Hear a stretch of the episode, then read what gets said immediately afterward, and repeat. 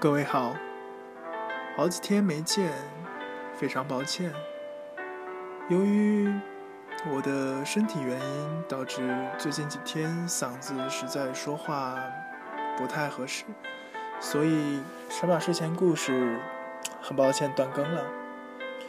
那么今天重新开始，我们要讲的故事叫做《我和舅舅都是外星人》，作者大辉。我和舅舅都是外星人。我不会当一个傻孩子，也不会当一个普通孩子。舅舅告诉我，一定要当一个外星孩子。我一定要把我的袜子升到旗杆上去，让它永远飘扬在美丽的校园上空。我非常信赖现在正帮我写作文的这个男人，他告诉我一句很难懂的话。当代文学已经十分的病态，都不说真话，或者是不说好话。他说：“再这样下去，他就不打算在文坛里混了。”他跟我说：“说真话，要从娃娃抓起。”所以，我觉得他是一个有想法的人，跟我学校的语文老师不一样。我虽然不知道文坛是什么，但我能看出来，我的语文老师不像文坛里的人。他对我很凶，就像隔壁二大爷养的那只怪脾气的花猫，每次见到我都会朝我呜呜的凶，所以我叫他熊老师。感谢我亲爱的爸爸妈妈花钱从市场上把这个男人雇来，给我当家庭老师。他对我很好，我叫他郝老师。我叫全全，今年十岁了，我的大名叫马文儿。后面的儿只是一个读音，我在作业本上不会写上它，因为同学们都叫我马文，连老师都这么叫我。我的外号叫马蹄子，我很喜欢这个外号。我有一套对得起这个外号的动作：鼻子里哞哞叫，双手攥前往前伸，右脚在地上摩擦半分钟，然后箭一样冲出去。大家下课后都会这么叫我，然后我也会这么冲到他们面前。郝老师说：“我的舅舅这个作文题目其实很简单，因为我真的就有这么一个舅舅，比起其他那些没有舅舅的同学要好写几百倍。”我也很同意他的说法，只不过我只写了一句话就不知道怎么写了。我舅舅原先是个瘦子。后来变成了胖子，可能这两天心情不太好，不太吃饭，又瘦了许多。我觉得这样写很危险，于是我停下笔，给郝老师打电话，让他过来一趟。之所以觉得这样写很危险，是因为我之前也这样写过我的爸爸，被熊老师叫到办公室骂了一顿。他说我写的根本就不是我的爸爸，写的就像一条狗。那个老师太凶了。我很讨厌他，我很信赖现在正帮我写作文的这个男人，因为他告诉我，他其实也可以去当老师，会比我的语文老师水平更高，因为他要当老师的话，只能当大学老师，大学老师啊，所以我非常开心能跟他学习，我也非常非常听他的话，所以。他最后建议我想到舅舅什么就说什么，然后他会给我记下来。只是必须要做到一点，就是要说真话。然后他会让我从里面挑最重要的话写到作业本上，绝对会是优秀作文。我就照做了。然后现在就开始了，包括上面我说的话。我的舅舅比我大好多，但是他看起来不是个老头。我记不得他是什么时候走进我生活的。从我记事以来，他就时不时出现在我们生活当中。他很高，脸很长，头发很短，像根青色的大萝卜。我叫他大萝卜。他把找了个机会，把我拉到一边，偷偷的踹了我一脚。那件事我没有告诉外婆，因为他们不信我说的话。我妈说：“你亲舅舅怎么会踹你呢？”我外婆说：“是啊，他可是你亲舅舅啊。”据我妈说，我舅舅是十分爱我的。曾经有一段时间，我小到只能躺在床上，甚至连爬都不会。他曾经亲手将一块把我拥堵的头昏脑胀的鼻屎，很绅士的抠了出来。那时候，我妈就站在门外。我舅舅把鼻屎在他裤子上蹭了一下，又俯下身，掀开我那米粒儿大的鼻孔，查看完毕之后才算完。因为舅舅极爱干净，有重度的洁癖，所以他们就以此为证据，证明舅舅是爱我的。所以他们怎么会相信这样的事实？我的亲舅舅真的把我拉到一边儿，偷偷的踹了我一脚。每个小孩在极小的时候，总有一段时间分不清谁是自己的亲爹，正如我们不知道自己是怎么来到这个世界上的，我也分不清谁是我的亲爹，所以同时也不理解他又为什么是我的亲爹。有一段时间，我甚至把舅舅当成了亲爹，想尿尿的时候就去哭着拽他的裤脚，当然。他的洁癖会在大部分时间下发作，于是我经常憋得尿裤子。要知道，冬天尿了裤子会很冷，我冻得直打哆嗦，而他只是蹲在我面前看着我，笑得前仰后合。但是，没有人会相信这些事情。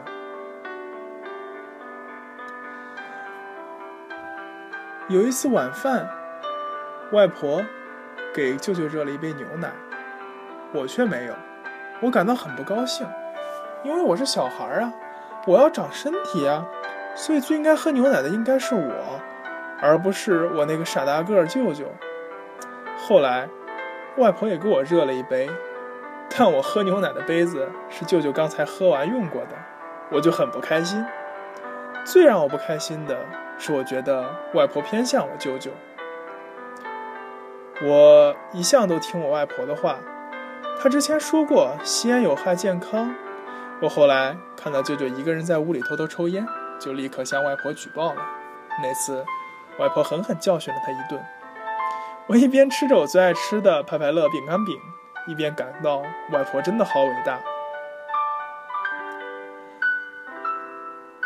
可是，外婆有的时候又对他很好，比如笑眯眯的给他牛奶喝，所以。我很遗忘，我停住了，因为我看到郝老师刚才张大嘴巴一直在看着我。好了，他让我继续说。我舅舅是个很奇怪的人。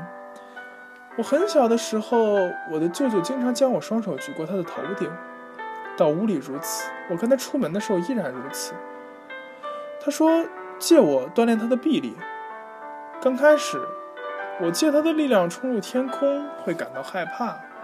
有几次都吓哭了，我怕他一不留神，或者是刻意将我摔在地上，因为他一直说我是个笨蛋，还说我是头能吃能睡的猪。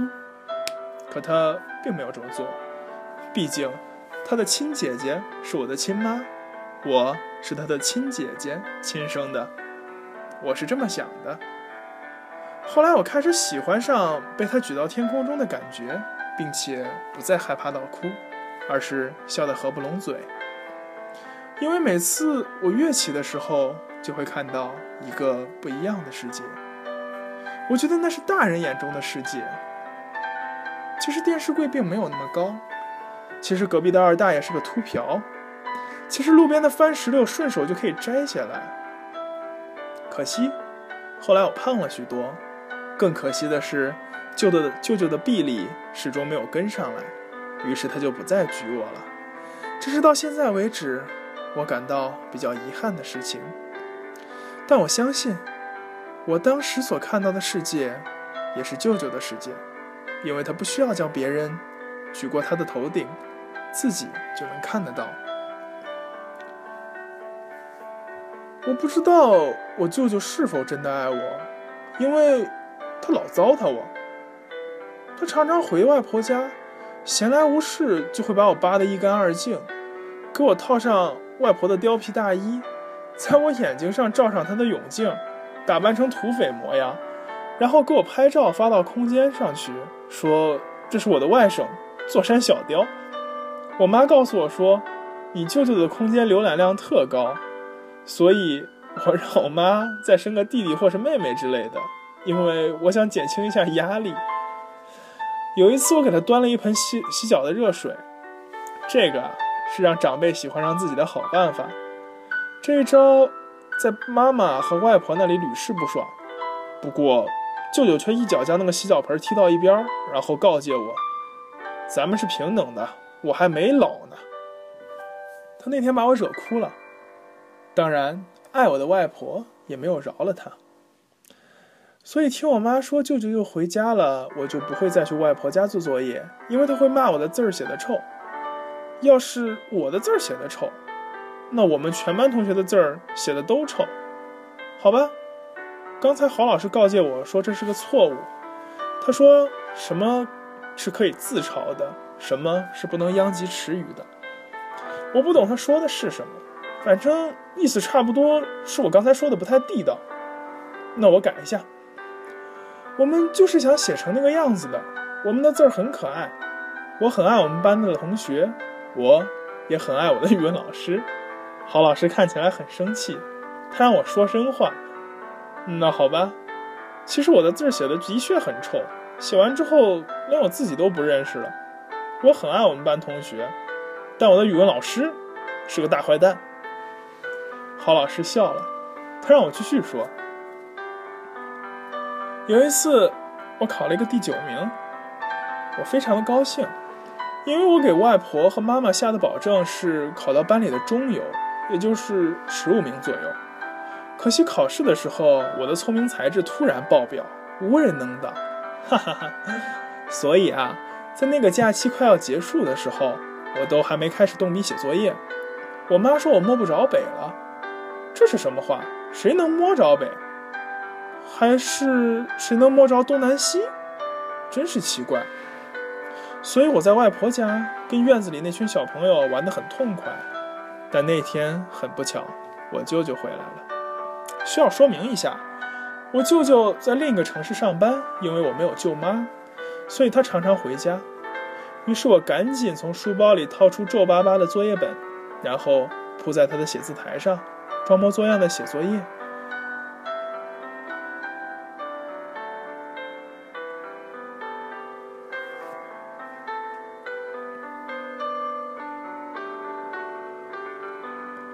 舅舅之前问过我，甚至他每次回来都会问我，说：“你成绩怎么样？”于是这次他又问我：“你这次考了第几？”我强忍着内心的激动，用低调的语气告诉他说：“不太好，第九。”好吧，我还是没忍住，我转过头朝他笑了。可他说我从来都没见过像你这样的笨蛋，我就低头写着单词，不敢吭声。他说他小时候从来都是第一名，有时考个第二、第三都感到很耻辱。我想，你是你，我是我，考第一有什么好的？不过我也只是想想，因为他的胳膊已经被我锻炼得很粗壮，上面就像握着两只隔壁二大爷家的大花猫，我可不敢冒犯他。他探头过来问：“写什么呢？”我把头埋进作业本里。盯着眼铅笔尖儿，不敢动弹。英语单词。他走过来，把房门插上，然后掏出一根烟抽起来，接着跟我说：“我说句话，你翻译翻译。”我什么也没有回答。我能说什么呢？他指定要出我不会的题让我翻译，这样他就有理由教训我了。所以我什么也没说，继续把头埋进作业本里。盯着铅笔尖儿，不敢动弹。他说：“对不起，用英语怎么说？”我耳朵竖了一下，没想到他会问一个这么简单的问题。我养的那只鹦鹉要是会说话的话，肯定也会讲 “I'm sorry” 嘛。可我觉得这是个陷阱，或者是他在欺负我的智商。我起码是班里的第九名，你连个 “I'm sorry” 都不会说的话，那我就不是祖国的花朵了。所以我很生气。我什么都没说，继续把头埋进作业本里。可这讨厌的家伙，居然在我脑袋上使劲敲了一下，说：“什么？”我眼泪顿时就下来了。我一把鼻涕一把泪的说：“I'm sorry，外婆，外婆，我舅舅打我。”外婆肯定是出去买菜了。她经常下午四点去市场上买菜，走的时候怎么都不告诉我一声啊！我心灰意冷，感到无路可逃。这个家伙摆明是在报复我啊！他叼着烟卷朝我笑了，叫吧，叫吧，看看能有谁来救你。他拉过烟灰缸，朝里面弹一下烟灰，说：“给我把 I'm sorry 说一百遍。”我就流着大把大把的眼泪，哭着一遍一遍地说：“I'm sorry, I'm sorry, I'm sorry。”还没到一百遍，这就听烦了。然后跟我说：“擦擦鼻子，别哭了，把你的英文课本拿过来。”我就擦擦眼泪，给他拿过去。他于是从课后题里翻单词考我：“One hundred miles 是什么意思？”我立马打起精神，觉得他不是在儿戏，所以我比考试的时候都紧张。我说：“一百英里。”他欣慰的点点头。我见机行事。把烟灰缸朝他老人家那里推了推，好让他弹烟灰。他说：“那五百英里怎么翻译？”我说：“没学到呢，舅舅。”他啪的一声，又敲了一下我的脑袋。我眼泪又出来了，口齿不清楚的、委屈的跟他说：“我真的没学嘛。”他把书合上，朝窗外吐出一口烟，说：“你这样下去，根本只能是个普通孩子。”我说，我本来就是个普通孩子嘛。然后，抱着头躲到一边。他没有再敲我的脑袋，我就心惊胆战的拿斜眼瞄他。他在抽第二根烟的时候告诉我，孩子分三种：傻孩子、普通孩子和外星孩子。他说，因为他之前是个普通孩子，并且见过傻孩子和外星孩子。所以比较而言，他比较喜欢外星孩子。我说什么是外星孩子？他说这个不好讲，起码不会瞎玩儿。我说那简直不是人。我说爱玩才是孩子的天性。他说你根本不会玩。他说只有当一个外星人才知道怎么才是玩，只有外星人才会玩。他给我打个比方。周一全校升国旗的时候，我脱衣服下来，交给旗手，让他们升上去。那么我可能被开除。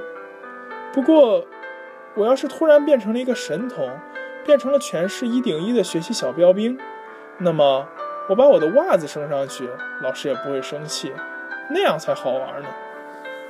我于是听得心驰神往，所以我开始按照他的意思预习功课。后来，我把那些卡片、陀螺、电子宠物都让我的外婆替我保管了起来。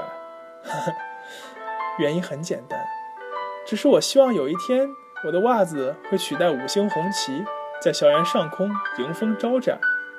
郝老师让我打住，不要再讨论这个袜子的事情了。我说，我舅舅就是这么一个人吗？不过我现在英语都能考满分了，这是不是很奇怪？所以，我妈看到了希望，才把你找来。除了帮我预习功课，再帮我提高提高别的知识，比方说，要说真话这样子的道理。因为我想当一个外星孩子。有舅舅，肯定就有舅妈。因为我很多小朋友，他们都有舅舅，也有舅妈的，但我只有舅舅，没有舅妈。我怕舅舅打我。所以只能问外婆，舅妈在哪里？外婆说不知道，你舅舅太倔，没告诉过我。我问，为什么他还不给我找个舅妈？外婆说，你舅舅是个穷光蛋，没有半分钱。后来我觉得这么叫不对，因为那个我未曾蒙面的舅妈并没有跟我舅舅结婚，所以按照我不多的词汇量，我暂且叫她 Beauty 吧。因为听我舅舅说，她长得实在很漂亮。外婆说舅舅是个穷光蛋，我觉得很可笑，因为在我的意识里，舅舅是很富有的。舅舅为了让我变成一个外星孩子，给我买了很多东西，比方说魔方，那个我至今都对不上一个面的东西，还有字帖、读物什么的。他曾经还给我买过一把吉他，还有他曾经还在床上给我弹了一首优美的旋律，所以。我觉得他有钱，我要什么他就给我买什么，只要我向他保证，我起码不做一个傻孩子。尽管后来我从上初中的会弹吉他的表哥那儿知道，那只是一段万能的和弦而已。后来叫舅舅告诉我，他其实也只会那一小段万能和弦，那是在追 Beauty 的时候学的。后来他跟我说，Beauty。Beauty 在一个很远很远的地方，我很为他伤感。啊，什么时候死的？于是我的头上就挨了一个分量十足的爆速。他说，那是一个浪漫的国家，每个浪漫的人都想过去看看那里的夜晚。不管怎么说，我还是跟他说：“你穷的话就跟我说，我问我妈要钱给你。”那天他很高兴，他给我买了一把我一直都想要的火柴枪。不过，他要我不要高兴的像个傻孩子，因为他说我打出的每一枪只不过是氯化钠和硫化地在争夺自由的空气。郝老师说：“你的舅舅确实奇怪。”是啊，我早说过的嘛，还不仅仅是这些呢。他还有一个木乃伊一样的箱子，上面缠满绷带。他每年除夕都会打开一次，把里面的东西重新收拾一下，然后再用绷带一圈一圈的缠好。他在每个除夕之夜整理箱子的时候，不允许任何人到他的屋子里去。当我还很小的时候，有一次例外的进去了，于是我看到了箱子里的东西，都是些纸条。瓶瓶罐罐之类的稀奇古怪的玩意儿，其实我没太看明白，因为它们太凌乱。然后我就看到舅舅哭了，他点上一根烟，靠在窗台上默默地抽。那次我打开门向外婆举报的时候，也很不忍心。Betty 在很远很远的地方，我和舅舅说：“你都快老了。”你什么时候才能有个舅妈？他很不正常的没有敲我的脑袋，而是摸着我的脑袋说：“应该是你的舅妈。”我说：“哦。”他说：“其实我也不知道。”大人的世界我真的搞不懂。我们班上的吴楠是个小胖妞，排队的时候老挤我，我不喜欢她。而刘小一每天都会给我带苹果吃，我们在一起很快乐。我觉得这就是爱啊。不就这么简单吗？一根大萝卜，呼噜噜的淌眼泪，搞得我心里很难受啊。那一天，外婆过生日，舅舅准备了好久，还领我去花店准备了鲜花。等到我的那些阿姨姨父们都做好了之后，舅舅却接了一个电话跑出去了。我个子小，也从桌子底下爬出去跟上了他。我站在他身边都不知道，他一边听着电话，一边沉默。最后，他用自己一只手摸着打火机，可惜没摸到，还是我问服务员要了一盒火柴给他。最后，他红着眼珠把手机挂掉了。这期间，我给他拉了十几次火柴。给外婆祝福的时候，我站在椅子上。把精心准备的那一段话背了出来：“祝外婆福如东海水，寿比南山松。”我向外婆保证，我不会当一个傻孩子，也不会当一个普通孩子。舅舅告诉我，一定要当一个外星孩子。我一定要把我的袜子升到旗杆上，让它永远飘扬在美丽的校园上空。外婆高兴的鼓掌，我妈妈却把我从椅子上拉下来，朝我屁股上揍了一巴掌。这一巴掌把我拍出了眼泪。我揉着眼睛，看到舅舅闷着头喝了好多白酒。晚上回来，外婆坐下来，给躺在床上的舅舅揉脑袋，一边揉一边说：“不要紧，再找一个。”外婆也哭了，说：“我可能不懂你，但我也没有催你啊，我只是想让你早一点过上幸福的生活。”我想，Beauty 可能已经离开他了。原本我觉得。Beauty 离开他了，他会变得非常残暴，所以我一直躲着他。每次去外婆家都要问好了舅舅来不来。可外婆有一天却告诉我，你舅舅可能几年都不会回来了。我问说去哪儿了，他说不知道，好像说是去找什么浪漫了。其实舅舅不久就回来了，他只是把手机关了好多天。因为他不可能离开外婆，因为他像我一样爱着外婆。我不知道舅舅去了哪里，但他回来之后竟然变了一个人。他竟然开始学做饭，我就更不敢过去了。谁知道他葫芦里买的是什么药？我偷听他给我妈打的电话，他在电话里让我妈把我拉过去，让我吃他做的菜。这怎么可能？我还是个孩子，我抵抗力很差的。几天之前，他就从厨房里端出一盘黑不溜秋的东西让我吃，那都是炒了些什么呀？他说那是牛排，在我看来，那简直是一坨牛粪。他还带回一盒巧克力，木头盒子封着的那种，不过一直放在冰箱里。他说那是他的巧克力，他不让我吃，我就不敢吃。他说什么我就听什么。他让我怎么做，我就怎么做。到现在为止，这颗巧克力还在冰箱里的。郝老师问我那是什么牌子的，我不知道。那上面的文字很像是英语，但我却一个字儿都不认识。那上面的英语都拼写错误了，巧克力都写成了 C H O C O L A，多么明显的拼写错误啊！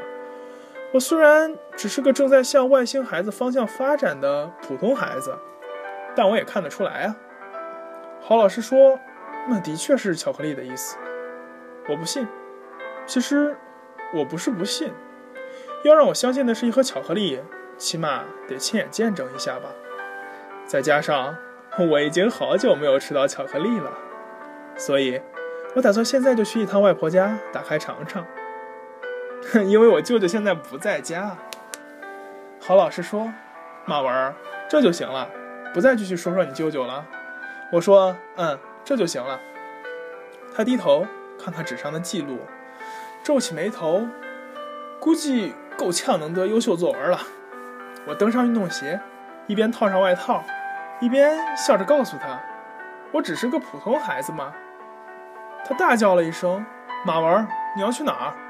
我停了一下，说：“郝老师，你要不要跟我一起去我外婆家？我披上她的貂皮大衣，戴上我舅舅的泳镜，打扮成土匪模样，然后你拍我，拍照发到你空间去。”他很惊讶，说：“那是要干什么？”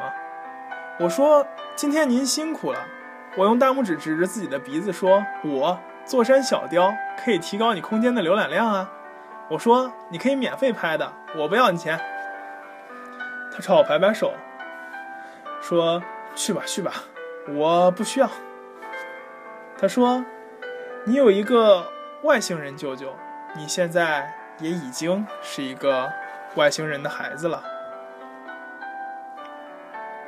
故事就到这里为止，感谢各位的收听。我想说。如果有一天能一直天真下去，那这个世界就不再可怕。这样的文章，这样的文字，的的确确用事实证明了，这是一个可以让人相信的答案。故事有些长，也是小也是小波我想要弥补之前几次断更的事情，当然这些都不重要了。重要的是，各位听众，不知道听着我的声音有没有睡个好觉呢？晚安，好梦。